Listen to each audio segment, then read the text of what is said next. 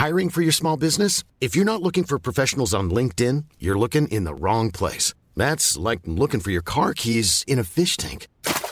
LinkedIn helps you hire professionals you can't find anywhere else, even those who aren't actively searching for a new job but might be open to the perfect role. In a given month, over 70% of LinkedIn users don't even visit other leading job sites. So start looking in the right place. With LinkedIn, you can hire professionals like a professional. Post your free job on linkedin.com slash people today. Vamos a conversar con Salomón Chertorivsky. Él fue secretario de Salud del Gobierno de la República. Salomón Chertorivsky, buenos días. Gracias por tomar nuestra llamada. Hola, Sergio La Lupita. Espero Hola. que ustedes, que la producción y que el auditorio estén con salud. Eh, lo primero que te quiero preguntar es, eh, eh, ¿tanto tiempo se va a prolongar esta epidemia? Eh, aunque hubo gente que dijo desde el principio que esto eran por lo menos dos o tres años, pero ¿qué opinas tú? Mira, estoy convencido que hasta el día que no haya vacuna eh, y que se vacune, porque no es lo mismo que haya vacuna que haya vacunación, hasta que no haya vacunación de una parte importante de quienes pueden contagiar en el país, esta epidemia va a seguir con nosotros.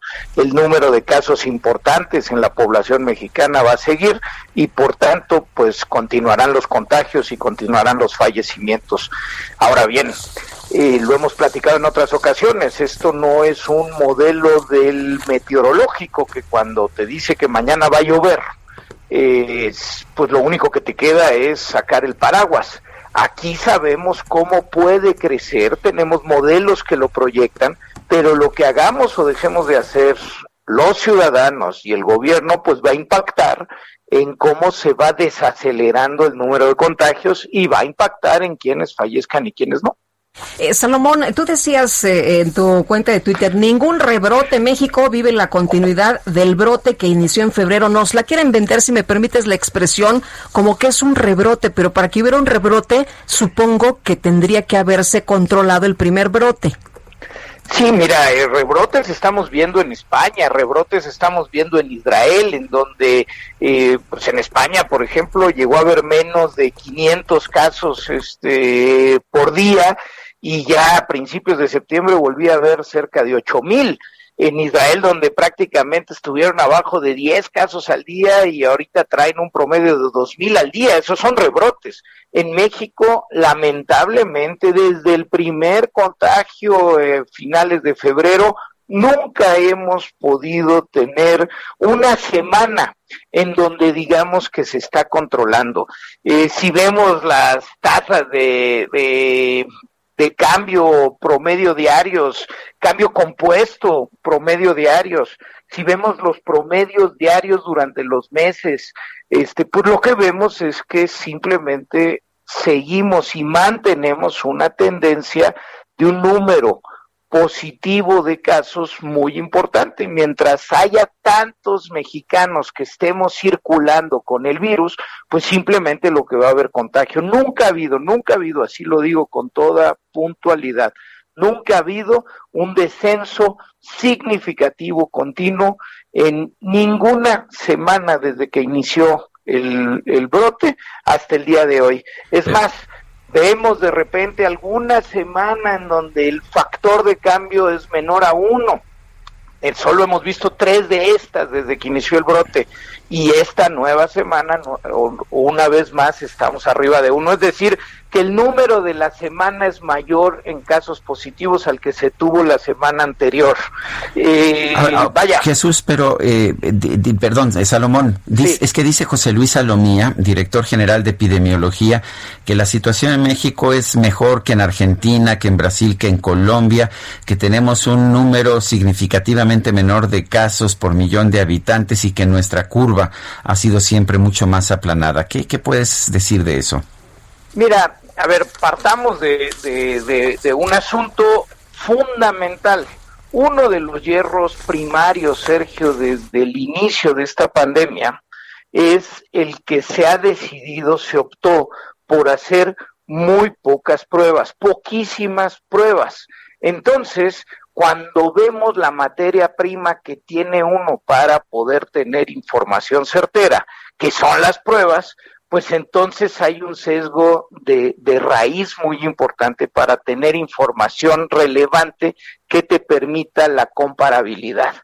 Pero cuando nos vamos al número de fallecimientos y cuando extrapolamos el número de fallecimientos con medidas eh, que nos permitan acercarnos más a un número cierto de cuántos han fallecido, pues vemos lo mal que le ha ido México en este en este terreno. Si vemos hoy el número de pruebas que se están realizando es bajísimo. Si vemos hoy la tasa de positividad, es decir, del número total de pruebas que haces, cuántas son positivas, pues estamos terrible. Ahora, compararnos con Argentina, por ejemplo, que todavía el número de positividad, eh, el número de pruebas está pues igual de mal, digamos, lo que nosotros, compararnos con Perú, que está igual de mal, pues la verdad es que... Pero de pues, hecho Argentina, Argentina tendrá pocas pruebas, pero tiene bastante más que nosotros. Nosotros tenemos pruebas por millón de habitantes, 11.114. Argentina tiene 31.192, tres veces, dos veces más tiene que, que nosotros. Así es, este, Sergio, y, y, lo que es muy doloroso en esto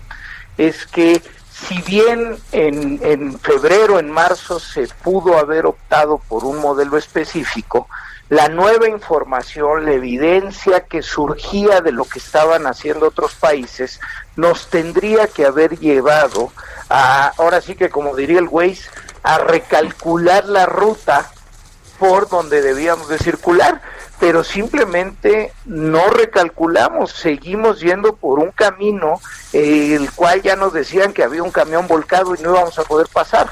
Ese es el tema este, con las pruebas de manera eh, continua hemos decidido no hacer pruebas y es la prueba, y lo sabemos, la base fundamental, insisto, uno, de la información para tomar decisiones, dos, con más pruebas y después haciendo una mejor trazabilidad, es decir, un mapeo de los contactos que tuvo el caso positivo eh, al que le hiciste la prueba, pues entonces puedes hacer confinamientos mucho más quirúrgicos y no tener que parar de manera total o parcial las economías y la vida con normalidad. Y tercero, cuando tienes pruebas y hay un caso positivo, vas monitoreando ese caso positivo para cuando haya señales de alerta que rápidamente pueda llegar al hospital y recibir eh, eh, atención oportuna, no como en nuestro caso que los pacientes han llegado tardísimo a los hospitales. Eh, Salomón, el manejo de la pandemia ha sido técnico y no político. Esto es lo que han insistido, de hecho lo han dicho en la mañanera. ¿tú, ¿Tú lo crees así? ¿Consideras que realmente se han enfocado a que este tema de la pandemia sea mm, netamente técnico? Eh, Lupita, lamentablemente la gestión de la pandemia en nuestro país ha sido técnica y políticamente terrible. Eh, eh, hay hierros importantes, desde el principio hay hierros en la coordinación con las entidades federativas y el ejercicio de la rectoría del gobierno federal sobre lo que se tiene o no que hacer. Empezó desde la ausencia del Consejo de Salubridad General en las decisiones, falló, como ya, ya decía, eh, la decisión de, de, hacer pruebas y de incrementarlas a lo largo del tiempo, falla la información, la que tenemos es muy mala, falló la comunicación, ha sido poco certera, poco congruente, fallaron las medidas, a pesar de que estuvimos dos meses en confinamiento, al no haber acompañado el confinamiento con medidas de apoyo a la sustitución de ingreso, pues simplemente la movilidad no se redujo a los niveles que se necesitaba para poder parar la, la epidemia, falló la preparación para la atención hospitalaria, falló la decisión del regreso a la nueva normalidad. Es decir, si vemos eh, eh, de manera técnica cada uno de los eslabones que se requieren para atender una crisis como la que vivimos, pues podemos ver que hubo hierros en todo esto. Ahora bien, y, y, déjenme decirlo también con toda claridad, eh, estamos todavía a tiempo de corregir y de salvar vidas. Eh, eh, es decir, en cada momento se pueden tomar decisiones diferentes. Si hoy tomamos decisiones diferentes, en de cuatro a ocho semanas podríamos estar controlando la pandemia. Las decisiones diferentes sobre todo van en hacer muchísimas más pruebas y poder hacer confinamientos quirúrgicos y el uso obligatorio de la mascarilla en todos los lugares públicos cerrados del país. Eh, ¿Qué opinas de lo que se ha señalado en algunas investigaciones en el sentido de que no se están registrando dos de cada tres muertos por COVID?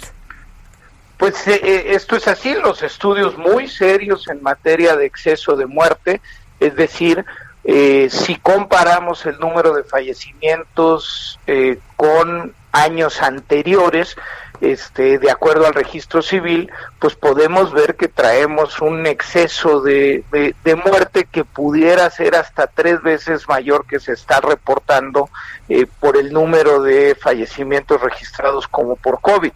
en ese sentido, sí tenemos una muy mala muy mal mecanismo registral y se ha hecho poco para poder tener la información de los fallecimientos eh, de manera más puntual uno y, y con eh, con menos rezago, Lupita, porque aquí las dos cosas son importantes. Para poder tomar decisiones de política sanitaria, necesitas la información más puntual, más precisa. Existen técnicas para poder tener, por lo menos, encuestas en hospitales, encuestas este, que pueden tener una representatividad nacional importante para saber realmente cuántos están falleciendo. Se pueden tener ejercicios como los que se hacen en las elecciones de los conteos rápidos, se pueden hacer ejercicios de conteos rápidos en los registros civiles para poder tener en tiempo casi real eh, un aproximado al número de fallecimientos y con eso tomar decisiones. En nuestro país, pues tenemos un gran espacio oscuro este, de cuánta gente ha fallecido y de cuándo ha fallecido. Salomón Chertorivsky, exsecretario de Salud, gracias por conversar con nosotros. Muchas gracias, Sergio Lupita, y nuevamente, pues lo que nos toca a nosotros, ponernos la mascarilla. Pues sí, tienes toda la razón. Muchas gracias, buenos días. Gracias, buenos días. Even when we're on a budget, we still deserve nice things. Quince is a place to scoop up stunning high-end goods for 50 to 80% less than similar brands. They have buttery soft cashmere sweaters starting at $50, luxurious Italian leather bags, and so much more. Plus, Quince only works with factories that use safe, ethical, and responsible manufacturing. Get the high-end goods you'll love without the high price tag with Quince. Go to quince.com/style for free shipping and 365-day returns.